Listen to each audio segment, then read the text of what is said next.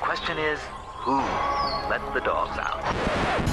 Eu sou de letras. Com Inês Lopes Gonçalves. A ver, este genérico que, acabamos, que acabaram de ouvir tem muitas perguntas, não é? Eu já respondi a algumas, como Isn't She Lovely, o Basamos ou Ficamos, mas ainda não demos resposta a esta, por exemplo.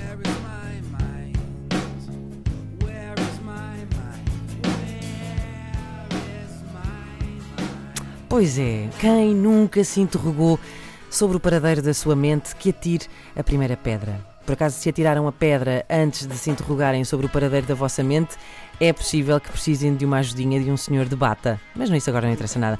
Uh, vamos uh, tentar, ent tentando então responder à pergunta feita pelos Pixies em 1988. Podemos começar por aquela abordagem clássica do Ai, onde é que eu tenho a cabeça, não é? Quando fazemos aquelas coisas como pôr as meias no frigorífico e o pacote do queijo na roupa suja, é? eu já fiz isto, atenção, isto é, são todos casos verídicos, sim, em simultâneo, não é? Portanto, troca, trocas, trocas os lugares. Ou então levar o comando da televisão para a rua, também já levei, achar que era um telefone.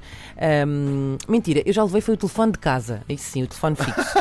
Um, estes, estes são fáceis de, de, resolver, não é? A coisa fica arrumada com uma boa noite de sono ou, ou 15 dias de férias, nos casos mais uh, complicados. Depois há aquele, ai, onde é que eu tinha a cabeça quando decides, por exemplo, muito bêbado, levar para casa um cão muito fofinho que estava à porta do teu prédio e no dia a seguir acordas com uma cabeçorra de um rafeiro a olhar para ti ou quando decidiste, sei lá, comprar uma panela para fazer arroz japonês que só usas uh, uma vez de dois em dois Também anos. aconteceu. Atenção que isto são tudo casos verídicos uh, de pessoas Teus? que eu conheço. Ah, não, não, não, pessoas que eu conheço. E aconteceu tudo esta semana, uh, é, precisamente. Isto é tudo muito inspirado na vida real.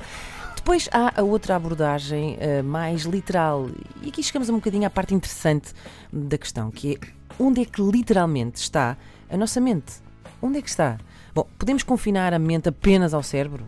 Depende. Há a corrente eh, que defende que a mente e o cérebro são coisas completamente independentes, a outra que diz que a mente e os neurónios dividem um quartinho. eh, Mas se vocês quiserem mais sobre isso, ler saber mais sobre isso, não é? Eh, Vão ler o António Damasio, não é? Não vão ouvir aqui uma palerma ignorante na rádio a falar sobre neurocoisas de que não percebe absolutamente nada. Eu vou antes falar daquela que é a minha abordagem preferida a esta pergunta. Where is my mind? É a abordagem de que o Sr. Egas Muniz mais gostava.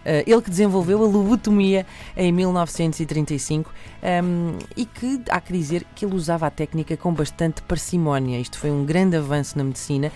Não foi bem o caso de outros colegas do Dr. Ega- Egas Muniz que se entusiasmaram um bocadinho. Como foi o caso, por exemplo, nos Estados Unidos, de um cirurgião chamado Walter Freeman, que começou a divulgar a técnica por todo o país, eh, percorrendo-a, atenção que isto é tudo verdade, eh, no seu lobotomóvel criando inclusivamente uma espécie de lobotomia ao domicílio em que espetava um picador de gelo diretamente no crânio do doente, desde um ponto logo ali acima do canal lacrimal. Estão a ver? Estão a ver aí mais ou menos entre o vosso olhinho e a cana do nariz? Sim. Com a ajuda de um martelo. Rodando-o depois para destruir algumas vias que se localizam nesse, nesse sítio.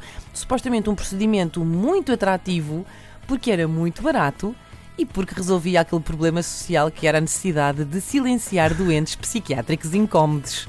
Where is my mind? Não foi para o caraças.